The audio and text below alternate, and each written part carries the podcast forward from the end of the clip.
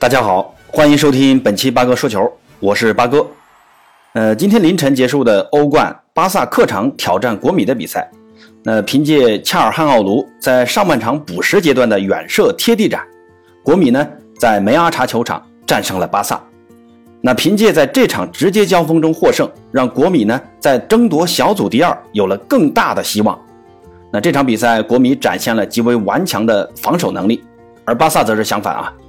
那整场看出来就是一种非常固执的那种进攻，那就是传中、传中还是传中，而且在进攻路线上选择呢也是非常固执的，只打右路，左路进攻啊几乎直接放弃了。那面对国米的五三二的收缩阵型，巴萨固执的选择高球传中战术，着实让人想不通啊。莱万呢也因此几乎得不到队友的任何的支持。整场比赛，莱万只有十七脚传球啊，就可见一斑了。那本期节目呢，就和朋友们分享一下我对这场巴萨零比一输给国米的比赛的一点简单的看法。先来说说国米啊，国米呢也算是八哥的半个主队啊。国米在这场比赛之前刚刚经历了联赛的两连败，而且主力后腰布罗佐维奇也因伤缺阵了，而且伤了一个多月的卢卡库也赶不上这场比赛，所以从阵容上看啊。国米呢也是受伤病影响很大的，那这一点上是跟巴萨其实是半斤八两，但国米为什么能赢呢？我觉得首先就是国米的低姿态。这几个赛季国米呢一直主打的三五二阵型，这一场啊更是在主场主动收缩，把两个边翼位回撤到后场，变成了五三二。迪尔马科和达米安基本都是活动在三个中卫的身边，来提供协防。这样呢，就能有效的限制巴萨的两个边路进攻球员，尤其是对登贝莱的限制。迪尔马科几乎是只要登贝莱拿球啊，马上就贴上去了。虽然登贝莱偶尔呢也能突一突突过去，但这种贴身的防守，既让国米的防线能够早早的落位，也能让登贝莱在随后的传球没有空间。那正是这种低姿态的防守反击的战术和主动收缩的阵型。让国米能在主场零封了巴萨，并最后取得三分。其次呢，就是国际米兰的一种坚决啊。巴萨的主帅哈维在赛后接受采访时说：“巴萨就是因为不够坚决。”那这一点其实就是因为国米的坚决衬托出巴萨的不坚决。那为什么这么说啊？因为国米的坚决的执行低位的防守反击，坚决的在反击时敢于投入兵力。那坚决地切断登贝莱、拉菲尼亚和莱万之间的传球路线，那这种坚决呢，也让国米收到了效果。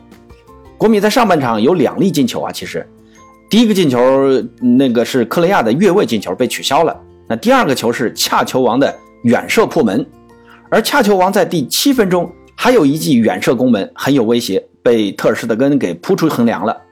那这个也是国米坚决的一个体现啊。有机会那是绝不犹豫，坚决的打门。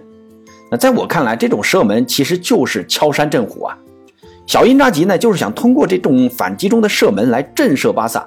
你最好别小看我们，我们是有能力打你的反击的。那这种射门也能让巴萨手鼠两端啊，对国民的反击要有所顾忌。巴萨呢也就不敢过于的前压，或多或少啊，也能减轻国米的防守压力。同时呢，也能通过这种反击中的射门寻找那么一丝丝的进球的机会，而机会来了，那国米球员也能坚决的一拥而上，在外围获得射门良机并取得进球。恰球王的那个进球啊，也正是国米在第一次进攻失败之后迅速发动二次进攻取得的。虽然国米在下半场没有任何一次射门啊，但全队在下半场精诚团结的一致防守，有些球员甚至还拼到了抽筋。那最后。顽强地保住了主场的胜利。之前很多人说国米球员，呃，两连败是因为在演小因扎吉啊。起码从这场比赛我还看不出来啊。恰球王在赛后接受采访的时候也说，所有的国米球员都在为小因扎吉而战。那从这一点看出啊，小因扎吉的帅位暂时无忧，不用担心。那第三点呢，就是国米的门将奥纳纳的发挥。虽然巴萨这场比赛也只有七次射门啊，射门机会并不多。但奥纳纳把守的大门非常的稳固啊，他的出击也总是非常的及时，也非常的到位，把巴萨的进攻消弭于无形。当然，最后还是有一点点的运气因素啊。法蒂的那个手球让佩德里的进球被判取消了，而补时阶段邓弗里斯的那个手球啊，在我看啊，应该判点球的，但裁判最后也没给，国米呢也因此逃过了一劫。所以说，国米的胜利啊，有的时候往往就是实力加运气的结合体。那说完国米，再来说说巴萨。巴萨这场比赛的问题还是挺多的啊，哈维的战术是被人诟病最多的。整个上半场，巴萨除了在开场前面几分钟打了会儿阵地进攻、短传配合，那随后的比赛给我的感官就是，把球给到右路的登贝莱，让登贝莱去胡乱突一把，然后再传出来。但登贝莱整个上半场是零过人、零有效传中，还有二十次的丢失球权。登贝莱这个家伙就是有点死心眼儿啊，传不过去就硬要传。用解说员的话说啊，登贝莱把自己当梅西在使了。那巴萨这种简单的战术啊，让国米的盯防就很简单了。国米的防线呢，优势在于身高，那只要防住你的内切，不让你跟莱万有这种直接的连线。所以这场比赛，登贝莱几乎没有给到莱万脚下什么传球啊。而左路呢，由于阿隆索和拉菲尼亚不知道是不是受到哈维的什么指示啊，这场比赛也没有那种脚下的配合，更多的就是起高球传中，让莱万去抢落点。所以你就会发现，整个上半场巴萨的进攻是极为的简单。那到了下半场呢，哈维也意识到了这个问题啊，估计啊也是给登贝莱叮嘱了几句，不要再那种无脑的突突突，然后传中。所以下半场，登贝莱也适当的改变了一些踢法，内切变多了，下底变少了。同时呢，也跟拉菲尼亚进行了换位啊，跑到左路，拉菲尼亚回到右路。那拉菲尼亚在左路的威力远没有在右侧的大。那回到右路呢？拉菲尼亚就在第六十分钟，在右路扛住两名国米球员，给中路送了一次短传，然后加维接到球后分给左侧的登贝莱，登贝莱在底线附近来了一脚爆射，打在了边网上，也很有威胁啊。那这种进攻套路也是巴萨全场最有威胁的一次阵地进攻。其实这种进攻套路啊，才是巴萨应该主打的。解说员张璐老师就说了，巴萨的这种两侧的调度啊，还是打的太少了。我对这一点是非常认同的。国米的很多球员年纪都比较大，到了下半场啊，这体能肯定会有所下降的。对于这种大范围的移动啊，肯定不像巴萨这种小年轻啊来得快。很可惜啊，巴萨明白过来的时候，这时间已经剩下不多了。而小因扎吉呢，也发现了防线体能下降的问题，那迅速换上了生力军，弥补了体能不足带来的防线移动过于缓慢的问题。巴萨就此错过了最好的反扑机会啊！让国米重新站稳了脚跟，所以巴萨进攻战术过于单一，就是巴萨本场比赛输球的最大原因。那制定这个战术的是主教练哈维啊。赛后呢，很多人也批评哈维啊，呃，这个啊，我觉得大可不必啊，因为首先你面对队内这么多伤病，再加上裁判的判罚不公，换谁来啊，那也是没什么好办法的啊。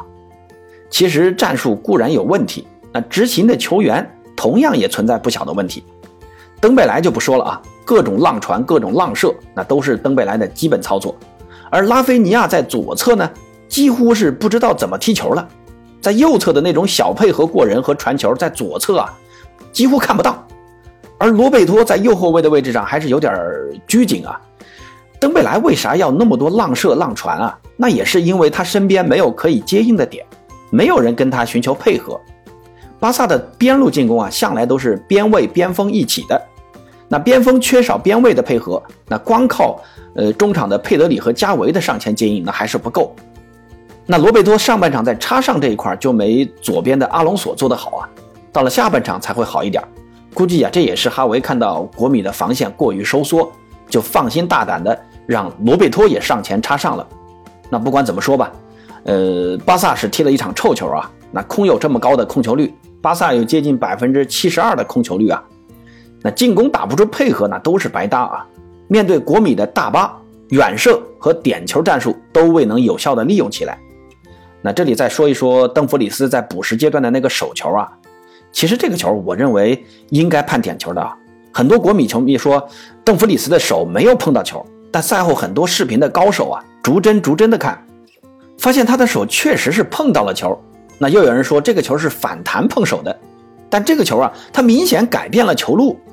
出于进攻有利的原则，那这个球应该判点球。但裁判呢，在得到 VR 裁判的指示之后，连去看一下回放都不去看，直接就取消了判罚点球。这场比赛这个 VR 裁判叫范伯克，那也是上一场巴萨打拜仁那一场的 VR 裁判啊。那场比赛巴萨其实也有一两个争议的，这个范伯克啊，他是有点故意克巴萨的。那这场比赛呢，中卫克里斯滕森，呃，又受伤了，巴萨现在就只剩下，呃，正儿八经的中卫啊，就只剩下皮克和加西亚两个人了。现在连个替补都没有啊，估计要到二队去调了。下周呢，主场打国米，哈维需要尽快想办法应对国米可能更为收缩的防守阵型，要多利用一下远射啊，还有两侧的调度。来让国米的防线动起来，那这样才能寻找更多的进球的机会。那大家觉得巴萨这场比赛哪里表现的不好？那回到洛坎普又该如何调整呢？欢迎在评论区告诉八哥，咱们下期再见。